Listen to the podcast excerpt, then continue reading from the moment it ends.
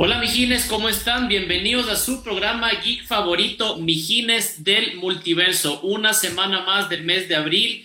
Un tema polémico, recontra, recontra polémico el día de hoy, la censura en el multiverso geek.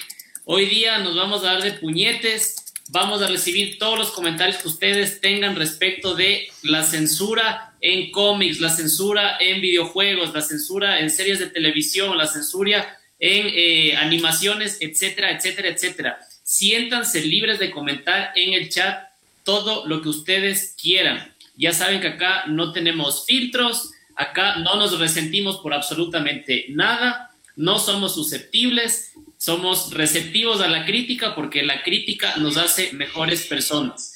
Yo quiero comenzar el día de hoy con dos noticias que tienen que ver con el multiverso zombie. Me encantan los zombies, Sé que a muchos de ustedes les encantan los zombies. Noticia número uno. Salió el trailer de la película Army of the Dead, la nueva película del dios Zack Snyder. Qué brutal trailer. Se me salieron los ojos, se me salieron los mocos, las orejas, absolutamente todo de la emoción. Súper bien hecho el trailer. Zack Snyder es muy bueno haciendo escenas de acción y creo que esta película es para él. Yo creo que esta película es para él. ¿Qué, qué más te podías esperar del universo zombie? Pues que los zombies tengan conciencia, se reagrupen, vivan en sociedad, sean rápidos, incluso tengan entre sí animales zombie. Vimos un tigre zombie yo me volé la cabeza. Estoy súper emocionado. 14 de mayo en Netflix, Army of the Dead, de Zack Snyder. Oye, y aparte, como era un, un en Las Vegas, ese tigre era del Mandalay Bay, del hotel donde estaba Sigmund and Freud and, Roy, perdón. Ya ves, ya ves, ya ves. Y hay un pequeño guiñito a la Liga de la Justicia en ese trailer. Cuando entran a la bóveda, puedes ver ahí en la esquina los, las películas del, del Snyder Cut, ahí en una esquinita hermoso. Me fascina, estoy súper emocionado. Y noticia número dos se confirmó que la temporada 11 de The Walking Dead saldrá en agosto, no en octubre como siempre salió, saldrá el 21 de agosto. Será más larga la temporada 11 porque es la última de este multiverso de The Walking Dead. Son 22 capítulos, se van a pasar en dos partes. Una parte a finales del 2021, otra parte a inicios del 2022 y luego veremos una serie spin-off de Daryl y Carol que saldrá en el 2023. Me encanta The Walking Dead yo sé que muchos se han desencantado de la serie porque se ha vuelto un poquito lenta. A mí me fascina. No sé cómo hacen para mantenerme todavía entretenido con eso. Así que zombies por todos lados, muchachos. Quiero darle la bienvenida al Ramoncito que está aquí, feliz, mucho más descansado, ya no tiene tantas ojeras, estamos felices. Y como buen Mijín, no ha dejado de cumplir con nuestros fans. Ramón, ¿cómo estás? Aquí estamos. Muy bien, muy bien, Mijines, muchas gracias. Eh, nada más para hacer el recuento del día, hoy nuestro querido amigo Dotti estuvo presente en tres medios de comunicación. Así que, eh, insisto, no estamos siendo famosos, ahorita aprovechenos, aprovechenos que ahorita leemos sus comentarios, que ahorita, que ahorita pueden contactarnos fácilmente. El día de mañana vamos a ser famosos y ya no nos va a importar. Ya vamos a tener demasiados billetes, demasiado dinero, demasiada droga quizás Así que aprovechenos hoy, compártanos hoy, no se esperen a mañana, amiguitos. Eh, rápidamente, noticia, eh, el día de hoy hubo un Nintendo Indie Direct. Eh, no lo he visto todavía, sinceramente, porque la Bendy no me lo ha permitido, pero no sé si, si alguien sabe qué es lo que pasó de interesante ahí, pero como son juegos independientes, normalmente los grandes anuncios se lo están reservando para el E3. Así que, pero de todas maneras, vale la pena checarlo. La verdad es que, es que salieron algunos. ¿Cómo están, mijines? Mijines y mijines, aprovecho yo para meterme sin que me presenten. Me llamo Pablo y soy alcohólico. Pásale. como verán, soy y como verán, soy alcohólico. No, ¿cómo, es, ¿cómo están, mijines? Bienvenidos otro miércoles a pasar aquí con nosotros. Ahora hablar de un tema algo controversial. Vamos a ver qué sale de aquí. Eh, hablando de lo que decías, Ramón, sí, eh, efectivamente hoy día fue el Indie World de Nintendo. salieron bastantes juegos, muchos muy chéveres, muchos muy bonitos. Creo que lo más interesante que salió fue el nuevo juego de, las tortugas ninja, que vimos un, poquito de gameplay, un mm. mini trailer, alguna cosita ahí chévere.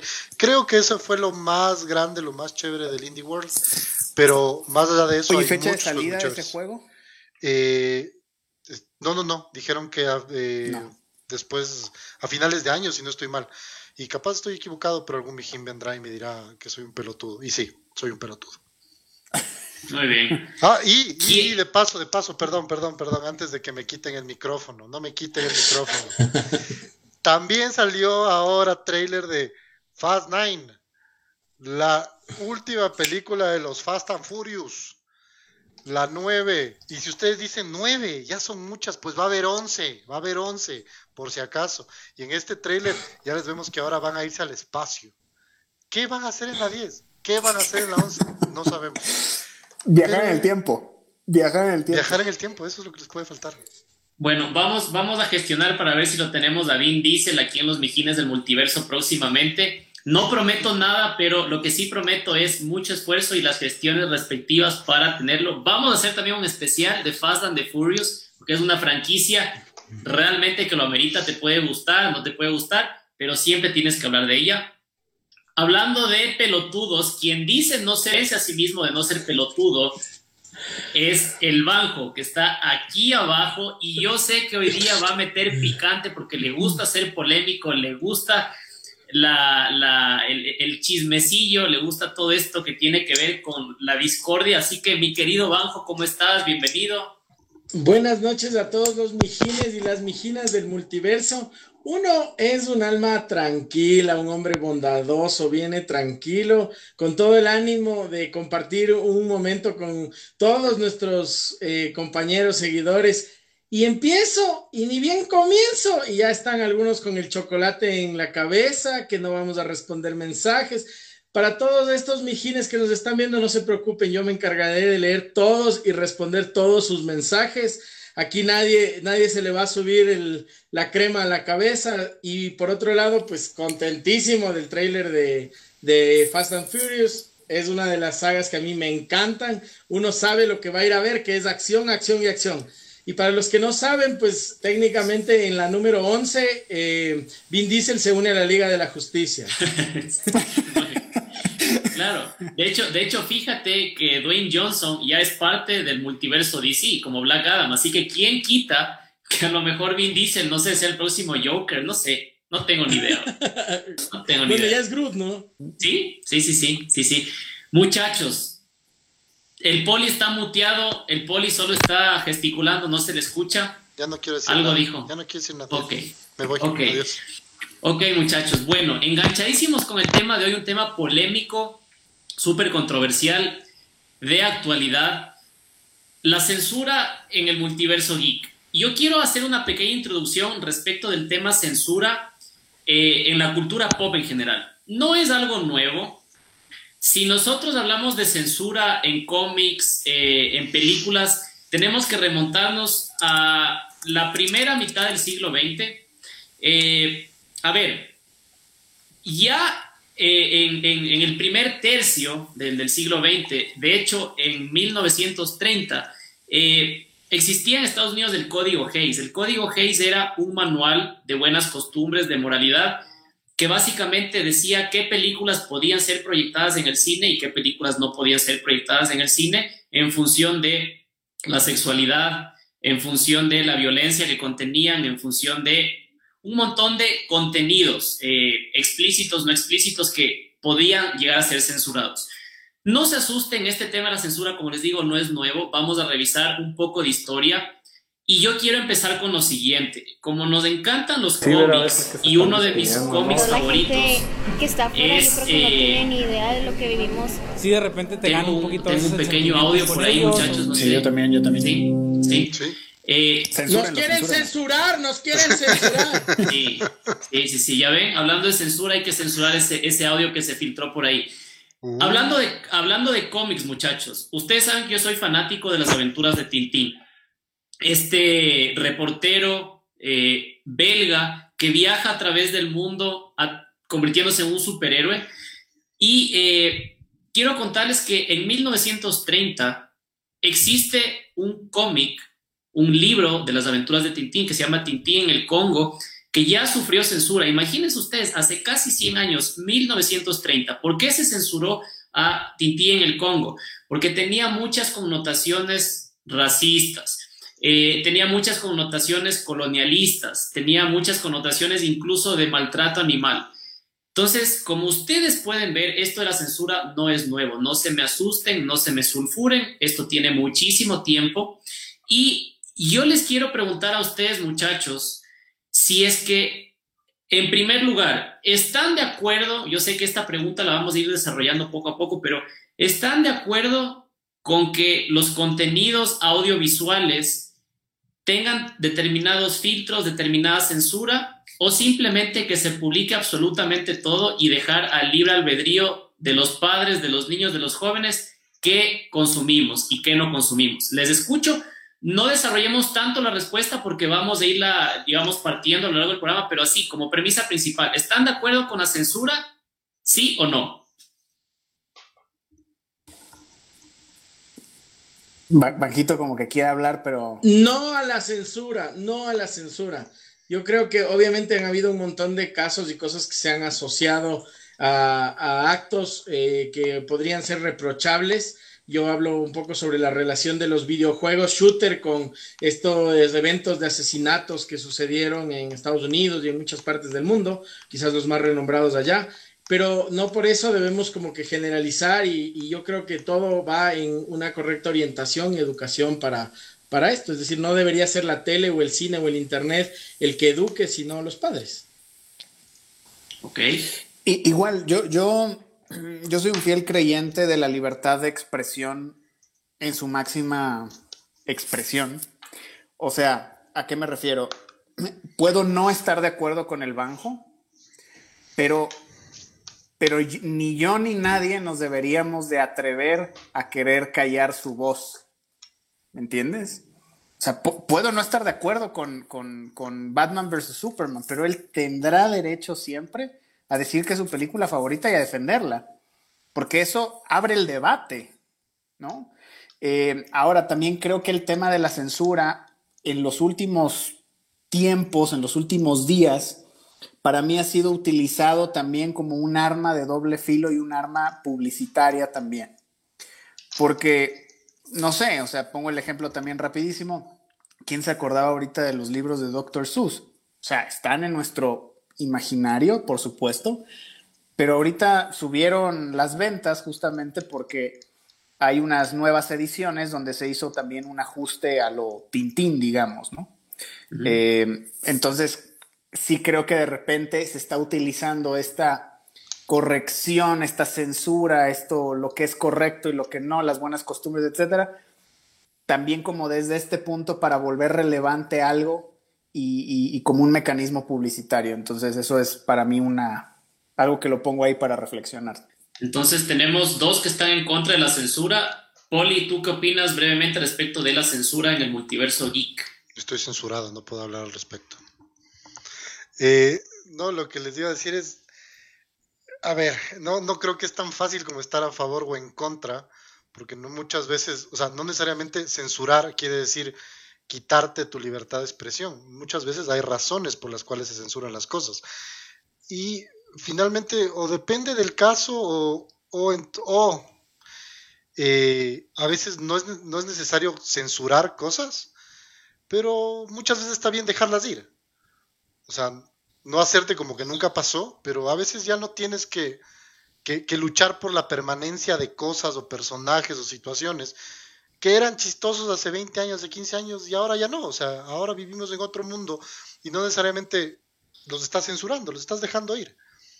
Entonces, voy a decir que, digamos que a medias, porque tampoco estoy de acuerdo con, la, cultura de cancelación, el cancel culture que ahora está de moda. Eso sí me parece ridículo y estúpido, pero eso no quiere decir que no hay cosas que tengan que ser controladas.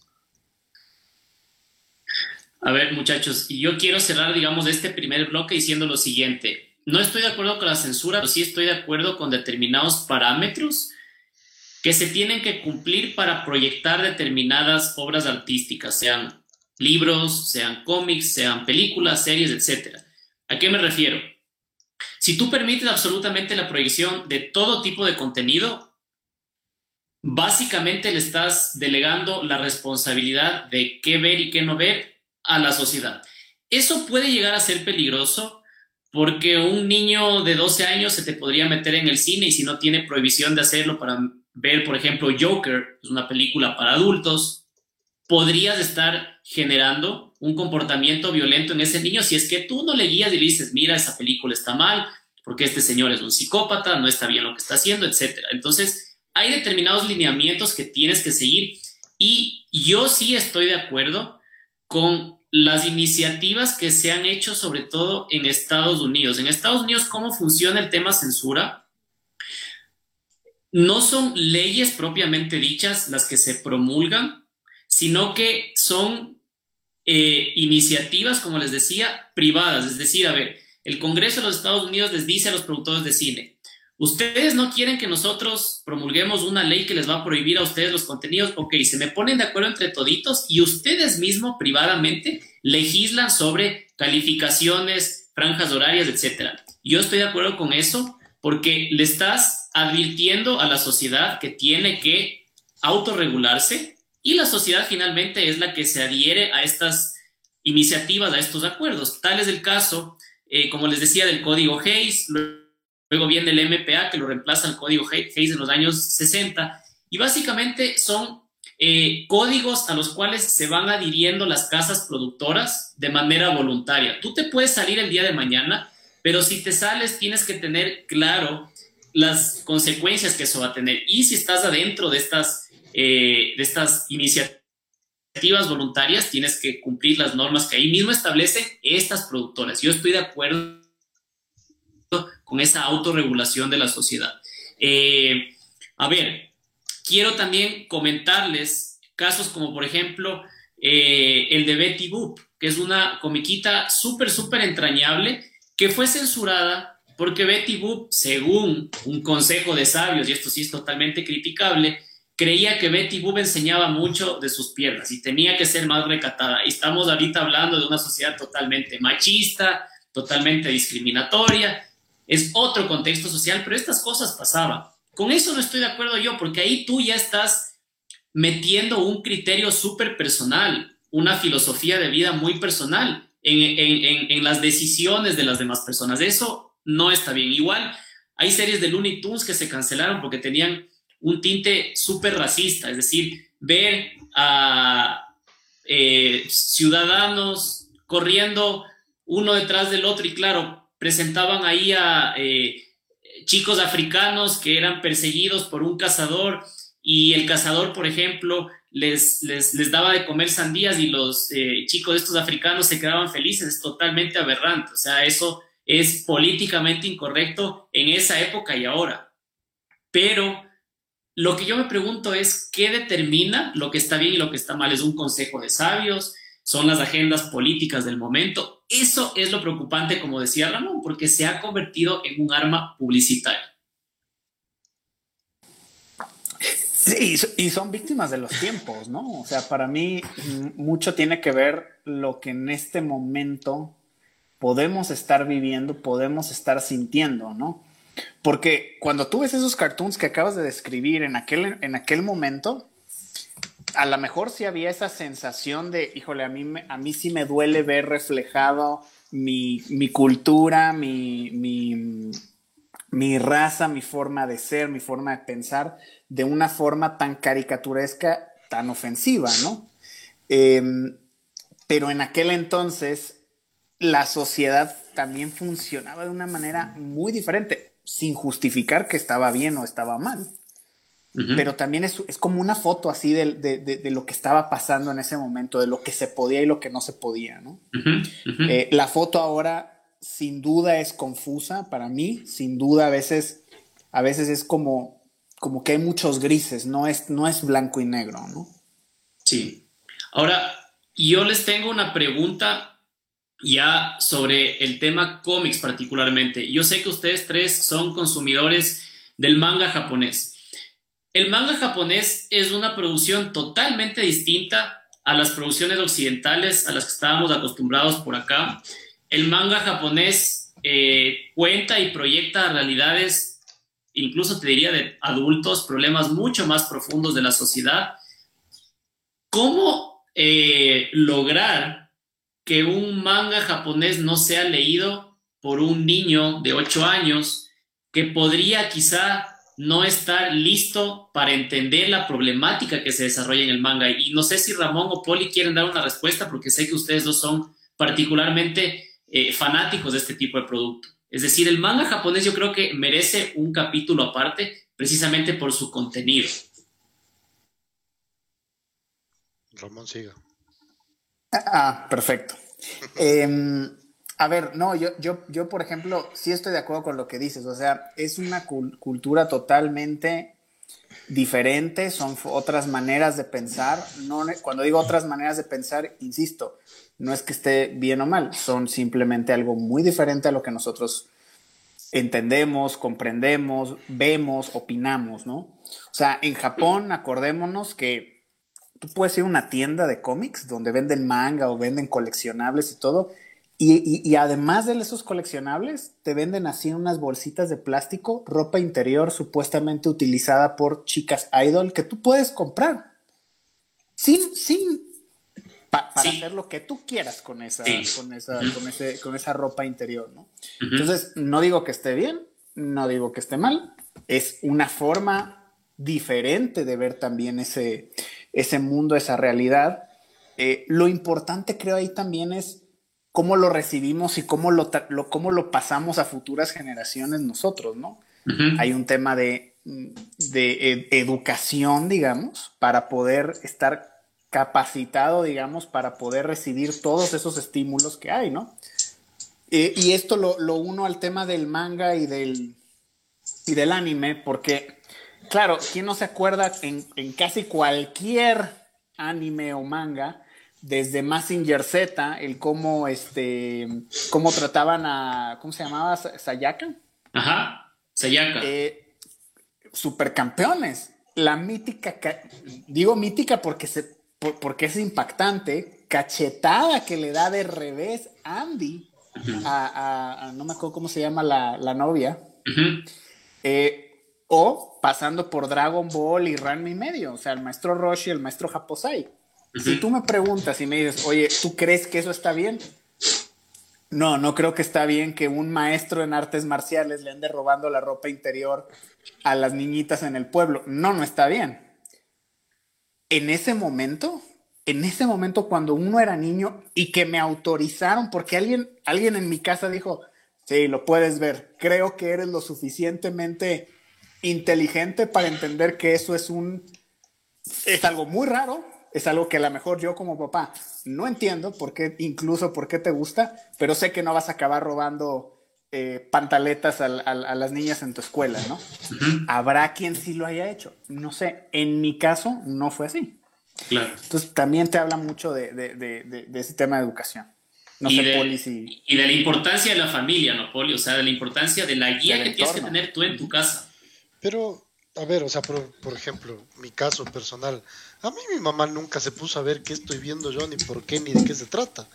Mi mamá ni siquiera entendía, ni siquiera, o sea, mi mamá, si el día de hoy le digo, vete, ¿te acuerdas de esto que veía yo los fines de semana?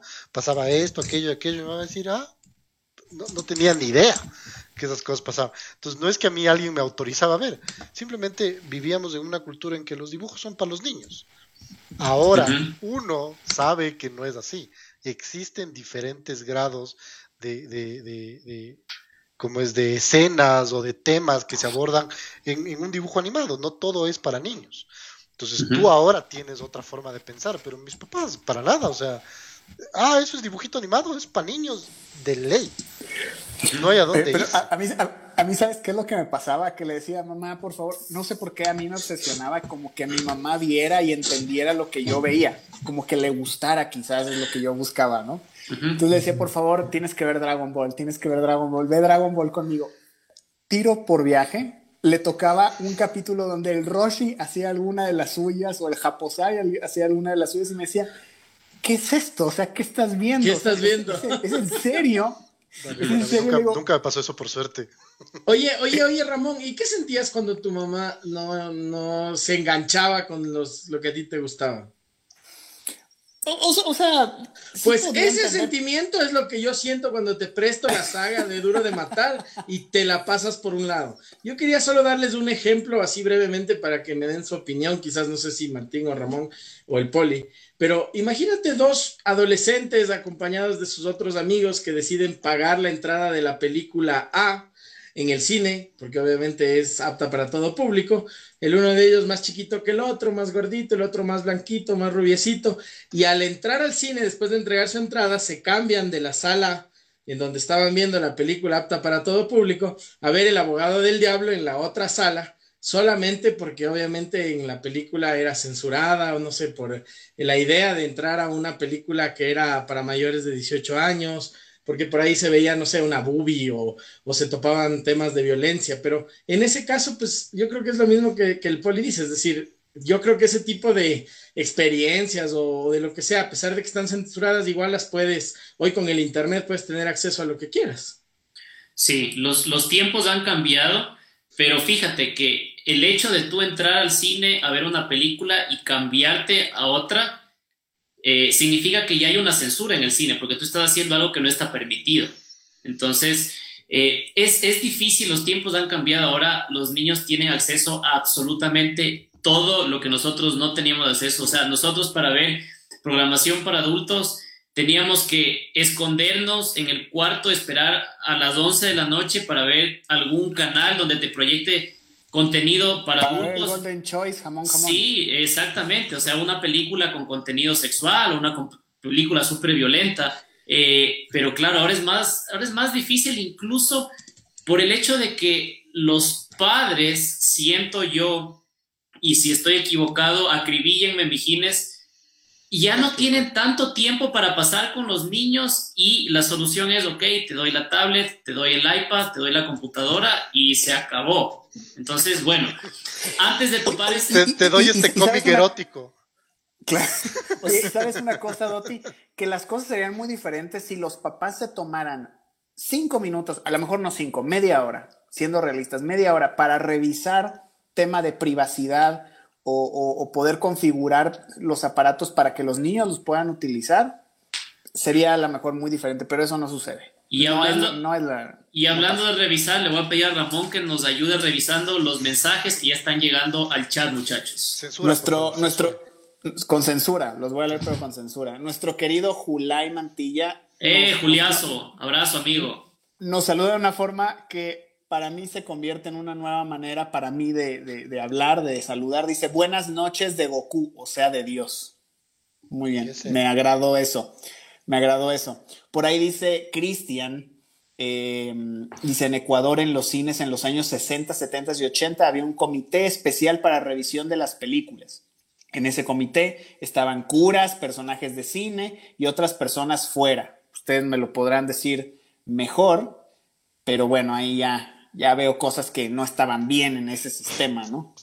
Por ahí Valeria Novoa nos dice, estamos viviendo en un momento de polarización en el planeta. Todo se divide en dos bandos, dos opciones, dos líneas políticas, dos, etcétera. Y te obligan o encasillan a estar en una o en otra. Por ahí Luis Piñeiros nos dice, como fan acérrimo de los cómics, existen ciertos aspectos, como por ejemplo el cambio de los personajes para ajustarse a la realidad actual, Capitán América transexual, la Fuerza Fénix en una huésped afroamericana. Tenemos que en realidad cambiarlos o crear un nuevo personaje para contar nuevas historias como por ejemplo Miles Morales en el universo Ultimate de Marvel. Un comentario muy interesante, la verdad, que podríamos tocarlo más adelante. Ángel Girard, nuestro querido amigo Ángel desde México, nos escribe, habrán de saber que desde que fue el episodio con las mijinas, no he parado de tener debates acerca del caso de Pepe Le Pew.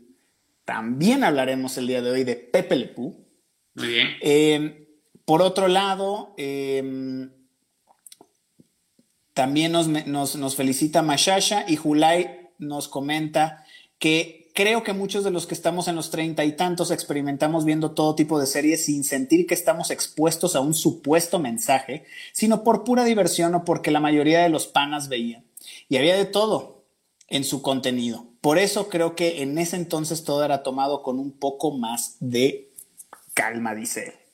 Bueno, vamos a, vamos a ir explorando. Vamos a ver. Eh, ninguno de nosotros había nacido todavía en los 70. Nosotros somos, creo que estamos bordeando en la generación millennial. Aquí somos del 84 y el 85, así que creo que pegamos en el poste. Pero en los 70 ocurren dos eventos súper importantes en Hollywood. La proyección del exorcista, esta joya cinematográfica del terror que hasta el día de hoy es de mis películas favoritas del género porque es alucinante la historia, la escenografía, absolutamente todo. Y eh, la proyección de la película Street Fighter, pero no es del videojuego Street Fighter, es la película japonesa Street Fighter, que de hecho es la primera película con censura para mayores de 18 años, única y exclusivamente por sus escenas de violencia. No había sexo, no había eh, ninguna insinuación en ese sentido, era violencia pura y dura. Y obviamente en El Exorcista tenías imágenes como eh, la niña eh, autoflagelándose con un crucifijo, o sea, eso era una locura, eso en realidad generó un debate súper acalorado en la época. Y claro, a partir de estas dos películas, empieza Hollywood como a autorregularse en cuanto a calificaciones y, y digamos, restricciones en estas eh, famosas de para mayores de 18, teen, eh, apto para todo público, etc. ¿Ustedes les darían ver a sus hijos El Exorcista? Yo cuento mi experiencia personal. A mí no me dejaron ver El Exorcista, sino hasta que tuve unos 14 o 15 años, pero no, no creo que tanto por el hecho de que había violencia gráfica, sino más bien por el impacto religioso que tenía porque mi familia, si bien no era súper, súper católica, pero sí era católica, no practicante, más bien creo que tenían miedo de que uno vea el diablo y esas cosas. No me la dejaron ver. ¿Ustedes les dejarían ver a sus hijos, por ejemplo, El Exorcista? ¿A qué edad? Mañana, película de jueves con, con la recién nacida. le pones frente a la televisión así. Claro, exacto. Y le sacudes cuando vienen las escenas fuertes. Claro, imagínate, imagínate el poli viendo el exorcista con más miedo que su hijo. No, no, el, poli aquí no es parámetro porque el poli no la va a ver. Pero a ver, Banjo, o sea, tú le permitirías a, tu hijo chiquito ver. O sea, yo no, pero realmente creo y agradezco y a la vez también un poco responsabilizo a mis amigos del colegio porque todo lo que yo vi desde, eh, no sé, pues creo que era Cine Candente, Noches de Climas, ¿cómo también se llamaría? Hasta eh, Striptease en el colegio. ¿Cómo se llamaría? el no, me acuerdo, no me acuerdo, no, no, no, no, no, no, Él tiene los DVDs ahí guardados. Me contó un primo. Los cassettes de VH. ¿Cómo se llama esto? hasta, hasta llegar a ver dentro del aula del colegio la película de Striptease. Tengo que agradecérselo al grupo de compañeros que cada uno venía y promocionaba algo nuevo, es decir, era como que más o menos, eh, así como una época en la que veníamos con las top play o con los tazos a demostrar el tazo nuevo, llegó una época que cada uno decía, ah, es que yo vi esto o hay que ver esto. Hoy día creo que es diferente. Pero como te digo, de ahí que mis papás me hayan dicho alguna vez, no, sí, yo, puedo decir que con mi papá aprendí a ver la Guerra de las Galaxias, pero alguna película de terror o algo como no son del gusto de ellos, pues entonces alejado, o sea, no, nunca en la vida me dijeron, pero tampoco me prohibieron.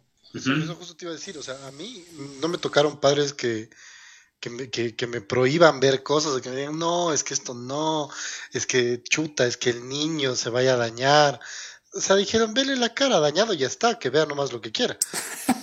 Entonces, pero el hecho es, lo, que dice el Banjo es, es 100% real, o sea, lo que tú ves, ves con tus amigos, o sea, yo no creo que me siente con mis hijos a ver, a, ver películas, puta, películas calientes, si quieres llamarlo así, pero estoy seguro que en algún punto de su vida, alguno de sus amigos va a llegar con el celular y le va a decir, mira, pero yo no voy a estar atrás, puta, no, que pobrecito, tiene 12 años, ¿cómo va a haber una teta? O sea, esas cosas van a pasar. O cosas más fuertes, pues esos videos, esos videos, gente decapitada y cosas No, no, no, eso, eso ya, es, ya es súper lejos. No, no, pero que nosotros también vimos en el colegio, o sea, con esos celulares que se veían cuatro píxeles, pero le veías. El, punto es que esas cosas normalmente no eres tú el que les enseña, sino que ellos de repente se encuentran normalmente por los amigos. Y también, o sea, tampoco, chuta, al pobre, no, no, eso no verás, mi hijo. Si un día llega un niño con un celular y te dice, mira esto, le dices que no.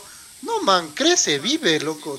No, creo que te vayas a morir, Ahora, hablando, hablando de gente decapitada, y perdón, perdón por lo expresivo de mi comentario, eh, le mando un gran abrazo a Christian Paul y de hecho él habla de Kill Bill. Kill Bill es una película súper censurada, recontra violenta y solo entre paréntesis, por ejemplo, yo no entiendo cómo mi esposa no quiso ver conmigo Scarface porque decía que era súper violenta, pero le encanta Kill Bill, le fascina. O sea, eso, no te explicas, no te explicas. Sí. ¿Es en serio? Y, y, ojo, a mí me fascina Quentin Tarantino y es el rey de la violencia. Pero esa película, por ejemplo, Kill Bill, es, es una locura, es un baño de sangre. Es hermosa la película, pero es fuerte. Totalmente, o sea, seguramente no es una buena idea verla con un niño de tres años, un niño de seis años. O sea, yo creo que sí hay momentos para todos, ya hablando en serio, ¿no? O sea, yo, yo creo que de repente ponerle a, a, a, un, a un chiquillo ahí de cinco, el exorcista, pues como dice el poli, ¿no? O sea, no digo que no la vaya a ver en algún momento, pero creo que tenemos que ir creciendo poco a poco para, para poder también entender lo que estamos viendo y poderlo asimilar, entender que es fantasía, que, es una película, que son actores, ¿no? O sea, yo aquí en este caso lo que yo un poco quiero empezar a abordar, no sé si, si me estoy adelantando mucho, pero es quién o sea, ¿quién le da la autoridad a los que censuran? Es decir, ¿quién vigila Who Watch the Watchmen? Eh, es lo mismo, es decir, en este caso, ¿quién me llama y me dice, oye, Evanjito, oye, Evanjito, ven para que tú seas autoridad para que censures películas sobre violencia? O sea, qué miedo, Dios, ¿no? y, para mí eso que acaba de decir el Banjo... O al Doti sobre terror. Claro.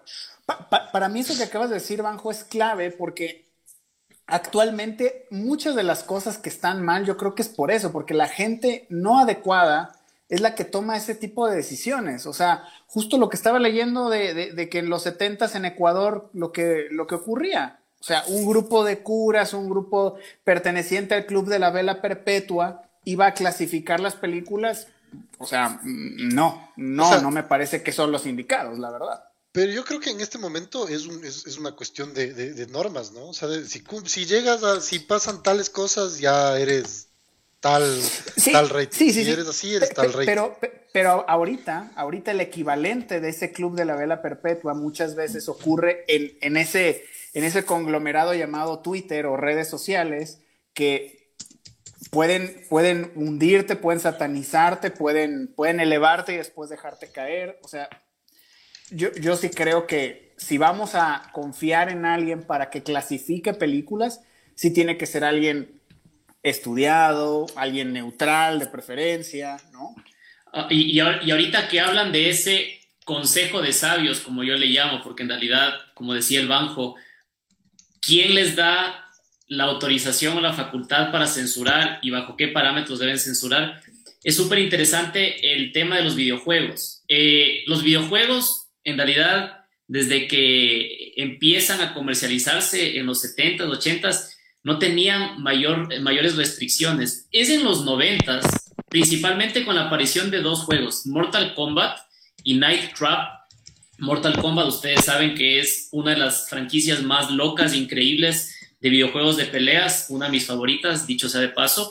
Y Night Trap es un juego en el cual tú, eh, es como un gran hermano, imagínate, hay una chica en una casa y unos ladrones están tratando de meterse a esta casa, es un juego de computadora, entonces tú tienes varias cámaras, eh, es un juego, me parece que del 92 o 93, tienes varias cámaras, cámaras y tú vas escogiendo la cámara a través de la cual ver y los ladrones se van metiendo porque quieren hacerle daño a la chica, quieren violarla, quieren asaltarla y eh, tú decides cómo matar a estos eh, delincuentes. Y claro, aparte de ser un juego recontra violento y de hecho es live action porque son videos de personas en vivo y en directo, tiene una connotación sexual brutal. Entonces, a partir de estos dos juegos, Mortal Kombat y Night Trap, muchas denuncias de familiares y de grupos religiosos, entre otros, logran que el Congreso en los Estados Unidos hable sobre el tema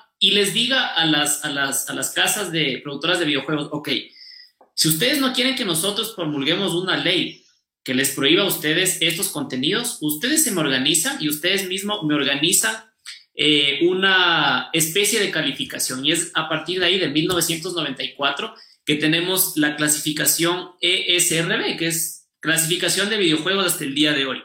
Y claro, hubo mucha gente a favor, hubo mucha gente en contra.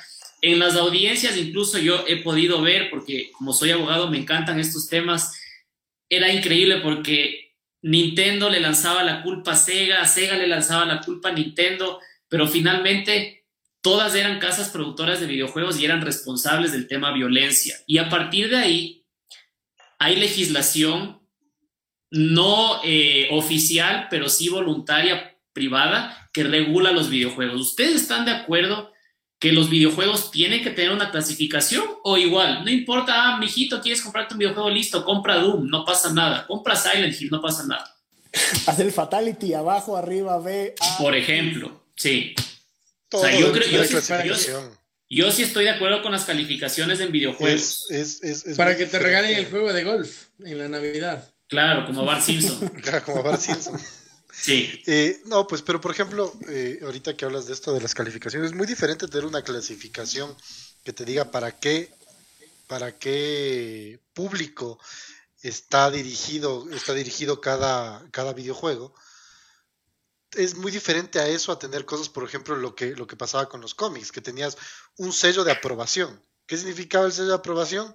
Ah, esto lo pueden leer todos y ya, o sea, no, no, había nada más, o sea, no es que tenías un sello que diga, este cómic es de adultos, este cómic es de adolescentes, este cómic es de niños. Era un solo sello que decía, ah, esto está aprobado. ¿Por quién está aprobado? Eso es una locura. ¿Cómo lo aprobaron? ¿Pero tiene el sello? Tiene el sello. Eh, o sea, e, e, es, tener un sistema de clasificación que te digo, que esté regulado, que sea en base a, a unos criterios, no en base a lo que diga el Banjo, el Ramón, el Martín y el Pablo sentados haciendo un podcast y que digan, no, esto no. O sea, que haya un criterio que esté escrito, no, no, no en base a, la, a, lo que le guste a una persona o no, no le guste a una persona. Eh, yo creo que la premisa debe ser guiarnos por una especie de código de buenas costumbres, un manual general aceptado por la sociedad, más no, como decía Ramón, por una agenda política del momento. Eso a mí sí me enferma, no me gusta, me saca de quicio, perdónenme, pero no debe ser, no debe solucionarse así el tema. o por evidencia científica. O sea, si de repente alguien encuentra que hay una correlación entre los tiroteos y, la, y, temas mentales, digamos, en, los jóvenes por haber jugado Doom o Call of Duty, o sea, que lo, que lo muestren y no existe realmente todavía un, un estudio que, tenga, que, explique eso, ¿no? O sea, esa correlación.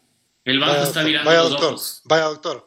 Fatality, o Sea, nada, nada. O sea, tiene razón, pero no sé si realmente eso pueda suceder, entendiendo que en la biología somos como que completamente diferentes.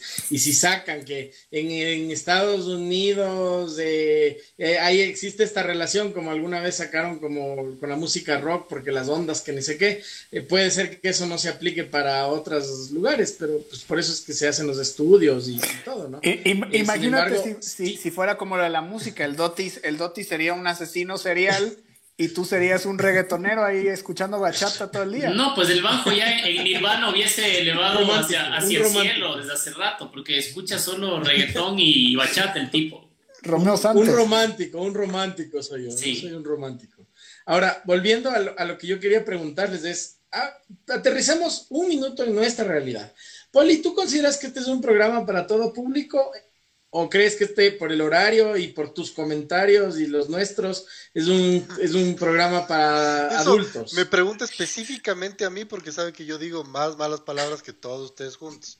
siempre digo alguna huevada. no, puedes maldecir, maldita sea. Vamos a hacer un conteo a final del año de cuántas palabras malas dijo cada uno. y el que más, el que más malas palabras haya dicho se gana un premio. Una cita con el banjo. No, entonces ya no quiero, gracias. Desde este momento me voy a convertir en otro tipo de hombre. Recorchones. Rayos y centellas. Rayos y centollas. ¿Qué digo? Rayos y centollas. ¿Cómo era? Rayos y centellas. Rayos y centellas. Chulos enconfitados. Batman. No, pues este programa no es para niños, pero porque no, estamos hablando de temas de niños. Usamos temas de cosas que nos gustaban de niños, pero hablamos ahora de adultos. Esto no es una conversación para un niño. Somos, somos, somos como cuatro niños atrapados en el cuerpo de unos treintones acercándose ya a los 40, pero no son temas que los tratarías con un niño. En el cuerpo de una morsa, dices.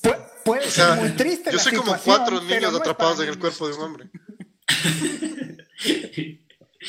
oigan, eh, a ver, pregunta así directa, Banjo. ¿Jugarías Resident Evil con tu hijo de 7 años? ¿Uno al lado del otro? Por supuesto. ¿Cuál Por supuesto. Para enseñarle Resident King of Fighters, todo lo que son videojuegos, pues igual más o menos, o sea, si, si funcionó en mí, pues que se aplique la fórmula. A ver, yo, yo, yo quiero. Pero, yo no diría que funcionó. Ajá, yo no diría que funcionó, güey. Punto a favor de los ratings, güey. Oye, antes de continuar, un mensaje rápido de, de, de Julai que escribe: Mijines del multiverso es para todo el mundo, pero no todo el mundo es para Mijines del multiverso. No, este, este, este Juliazo es un crack. O sea, es, es, esto. Frase, frases míticas frases míticas. Hay que, hay que acuñarlas ahí. Julai, Christian Paul, Valeria Novoa. Tenemos, tenemos, qué bestia, unos fans, pero que realmente son filósofos, conocedores de absolutamente todo. Excelente, muchachos. Un abrazo para todos. No como uno que está aquí sentado y no sabe ni de lo que habla. Exacto, como el Banjo que viene a improvisar. solo improvisar. Maldita eh, eh, eh. Oigan, yo, yo, yo, quiero topar un tema que en realidad ya nos concierne a nosotros. Eh, y a nuestras niñeces. A ver, nosotros crecimos viendo El Chavo del Ocho, Los Picapiedra, y si tú te pones a ver, son programaciones que sí tenían cierto contenido de violencia, pero desde mi punto de vista, violencia súper inocente. O sea, si es que tú te pones a analizar ahora con todas las aristas que se analiza todo hoy día, porque hoy día todo el mundo es susceptible, los picapiedra, de los golpes que le pegaba eh, Pedro a Pablo, o sí, estas relaciones, un poquito de poder en la casa, ciertos machismos, podrías decir incluso que es una serie censurable, pero, pero no, o sea, yo no quiero creer eso porque los picapiedras a mí me encanta, el Chavo del 8 me fascina y no estoy dispuesto a ceder en esto, o sea, no es posible que se tachen a esas series como censurables y vamos entrando poquito a poco al tema Pepe Le que es un personaje entrañable que ahorita le han tachado de machista. Pero, pero verás, ahí, ahí es donde, donde, donde yo no estoy contigo. Y es lo que decía al principio de, al principio de lo que estábamos conversando. Sí, tú, o sea, está bien, no es que los no es que los vamos a censurar, no es que cancelemos fuera los picapiedras, fuera Pepe Le Pew, pero son cosas que hoy día ya no jalan, hoy día ya no ya ya no ya no ya no son parte de la norma. Nos guste o no nos guste. Yo también digo, fan de los picapiedras toda mi toda mi vida el Chavo del 8, puta, yo sin el Chavo del 8, o sea, eh, eh, o sea, cómo viví, cómo haber vivido sin el Chavo del 8. Pero ya no son parte de, del mundo de hoy. Entonces, no es que los cancelas, o en, el caso de, estas, de estos dos ejemplos que pones, sino que los dejamos ir. Los vivimos, los disfrutamos, pero ya no es algo que, que, que, tengo la expectativa de que mis hijos o los hijos de mis hijos digan, ah, yo también vi los picapiedras. No, ya no existen, ya no están. Entonces, no es que, o sea, yo, yo no diría, eh, eh, hagamos una campaña para cancelar, porque no, no, merece lo que te digo. El cancel culture es una pendejada. Pero sí hay cosas que podemos dejar ir. Esta, este, esta clase de, de, de, series donde, donde hay estas, estas, estas, estas microagresiones, estas violencias escondidas, eh, machismos, como lo quieras ver. Y todas estas cosas que nos parecían chistosas y nos daban risa, Así como ahora hay material que es tan bueno o tan importante culturalmente que merece la pena seguir siendo visto, aunque sea con una anotación al principio que te diga, mira, esto es un producto de su época y de sus creadores, hay cosas que simplemente ya no tienen que salir. O sea, hay, cosas que simplemente se quedan en el pasado.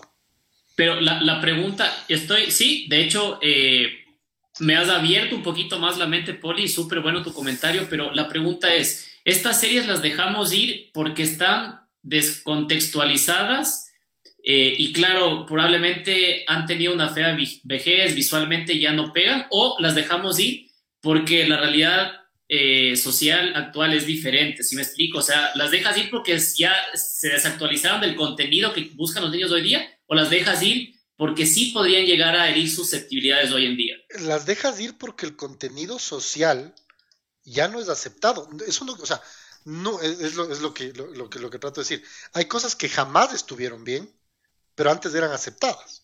Entonces, por decirte, los, los, los micromachismos o los ciertos detallitos donde, donde te marcan que un hombre es un hombre por X y Z cosas, nunca estuvo bien que hagas eso, pero antes estaba normalizado.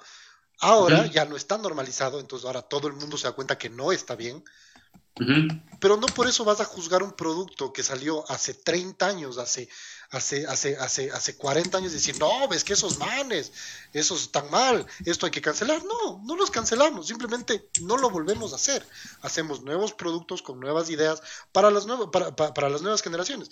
Que como tú dices, sí, sí es verdad, hay un, hay un poco, ahora sí, hay un poquito de que todo, hay, hay muchas susceptibilidades, ahora todo nos duele, ahora a todo le buscamos la quinta pata.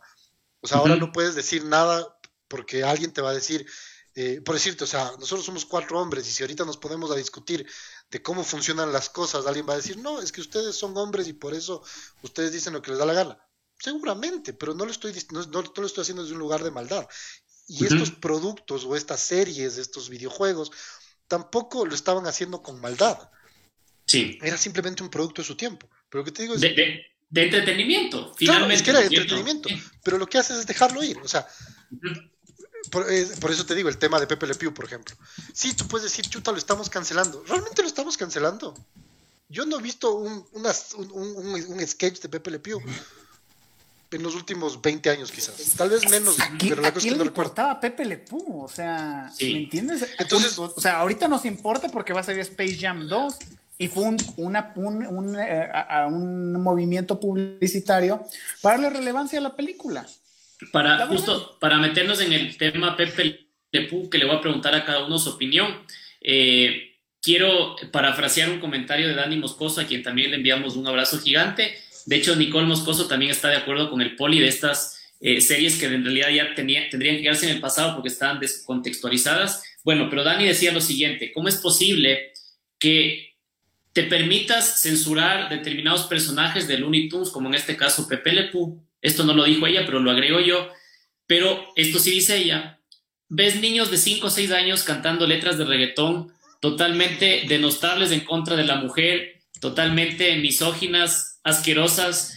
¿Cómo te explicas eso? Esto te explicas de la siguiente manera. Para mí sí hay una agenda y claro, como el reggaetón vende muy bien, no lo censuras, pero como hay otras cosas que podrían de, de alguna manera empoderar a ciertos grupos, las censuras. Eso es totalmente incongruente y les pregunto a ustedes, ¿les, les, hace coherencia que se haga un artículo?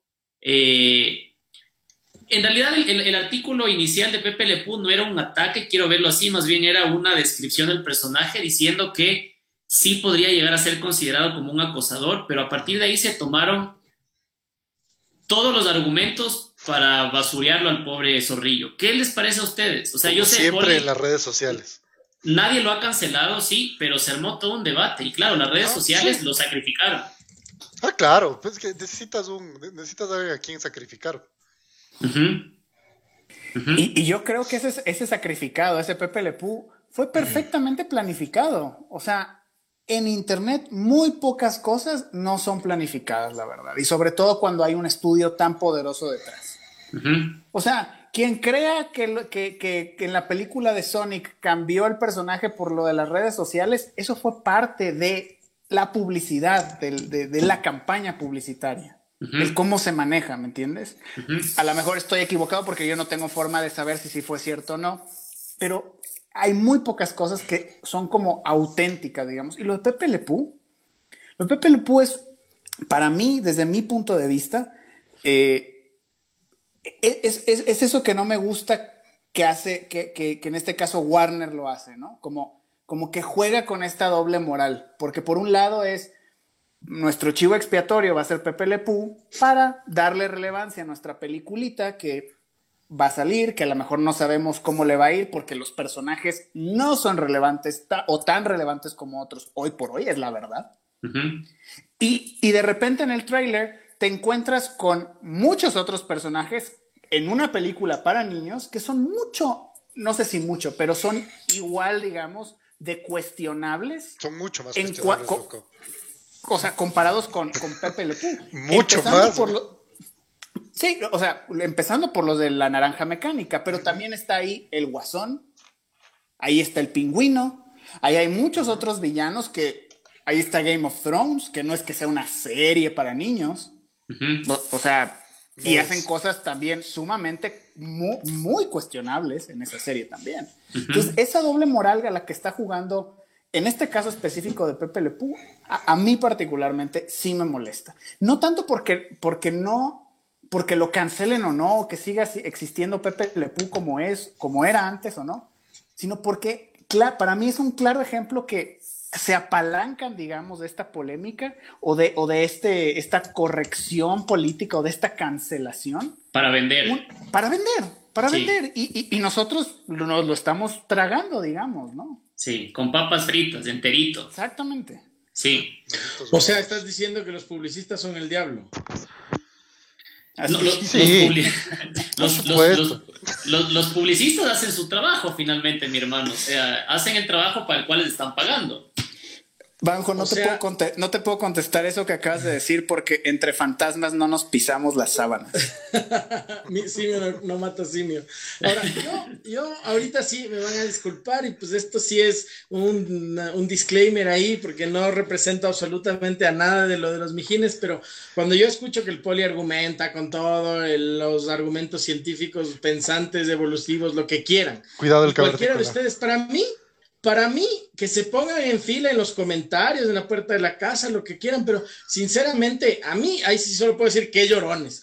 Porque en realidad lo único que me hace acuerdo es cuando venía la señora X y Z y le decía a mi mamá, ay, ¿cómo es que le deja a su hijo ver esos dibujos tan sangrientos hablando de los caballeros del zodiaco? Que a mí me encantaban, me encantan y me seguirán encantando, porque dentro de te enseña otro tipo de valores que quizás si lo ves, obviamente, y te pones a analizar y dices, ay, ¿cómo es posible que machistas? O, o ¿cómo es posible que, cómo le hacen sangrar al, al otro y, y todo? Pues a mí yo lo que veía de niño era obviamente un tipo que se levantaba ante cualquier adversidad, que vencía a todos los que tenía que vencer y eso es lo que yo me llevaba de niño. Que intrínsecamente me hayan querido vender un millón de cosas más, pues yo me quedo con lo que es para mí y es, es mismo idea de cuando escucho a alguien en redes sociales o en cualquier lado, sea o no sea idea implantada como Inception de los publicistas, pero sea lo que sea, la idea de que en este sí vamos a hacerle leña del árbol caído y el resto no.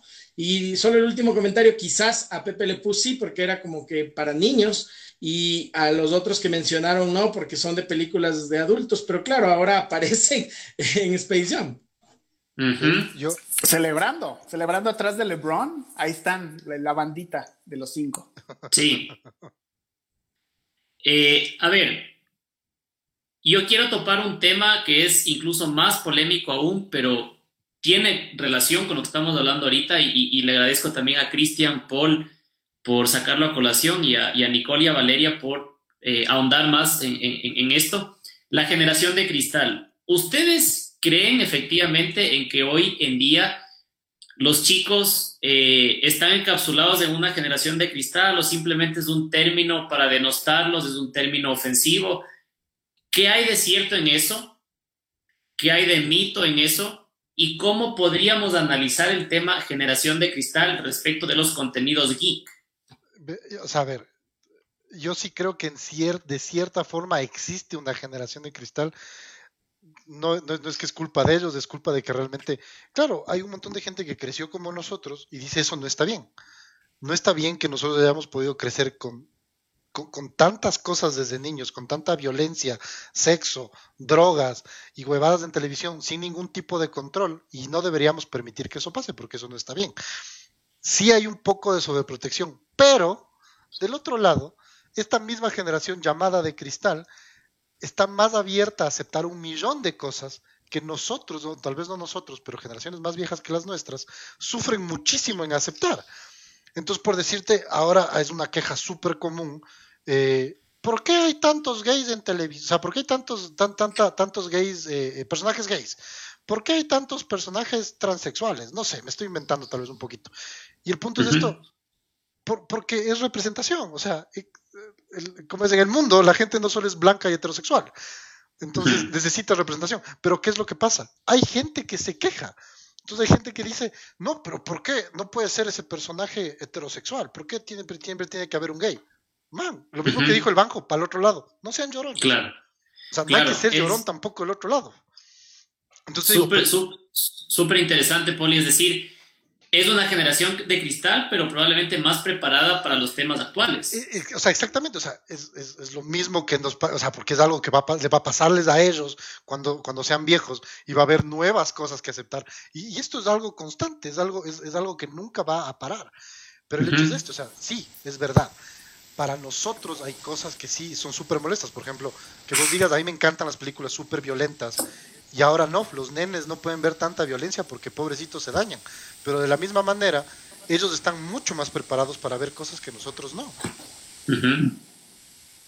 Yo lo comparo mucho con la percepción que a lo mejor nosotros, un poco más jóvenes o quizás actualmente, tenemos de estos baby boomers, ¿no? O sea, que decimos, no, esas ideas son, son retrógradas, ¿no? ¿Cómo no vas a aceptar ciertas cosas que para mí es ya una norma inclusive?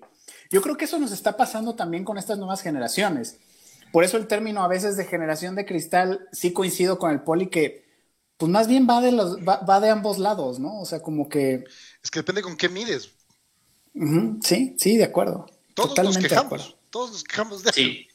Y siempre nos vamos a ir quejando, además. Por supuesto. Eh, eh, el, deporte mundial del siglo XXI es la queja, puta madre, es la queja. Me perdonas, pero es por todo, por absolutamente todo. Todo.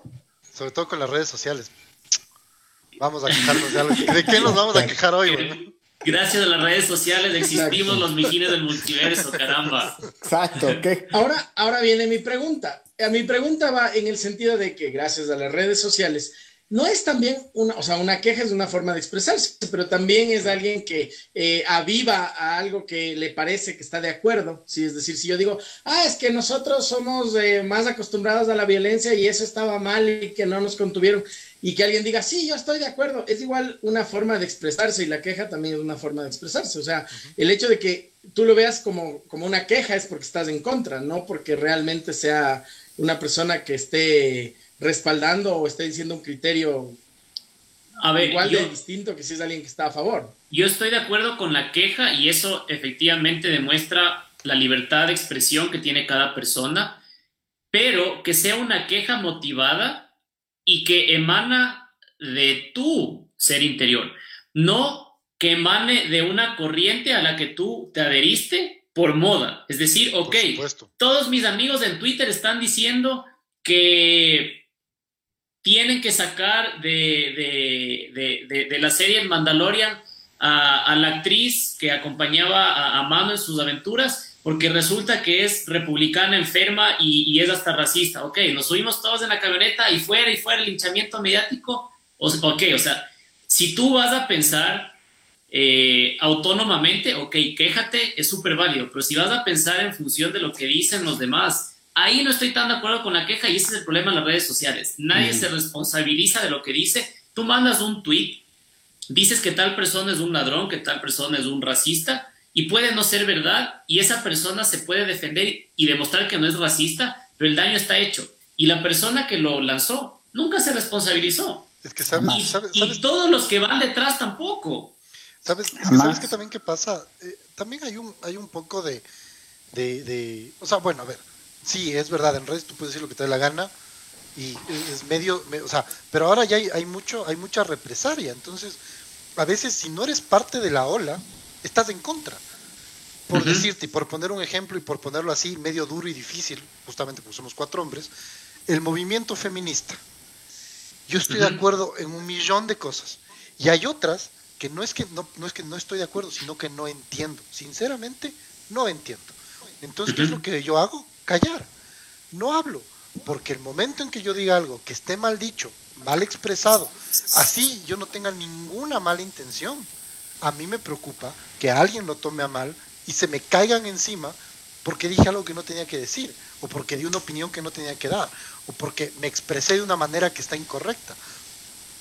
El tema, el, tema de identidad de género, hay un montón de cosas, o sea, es, un, es en mi opinión, es una cosa súper personal, hay un laberinto de reglas y normas que yo no entiendo. Cómo, cómo se habla de este tema, cómo te diriges a estas personas, cómo, cómo se tratan ciertos puntos y aristas específicos que para mí, personalmente, son muy complicadas.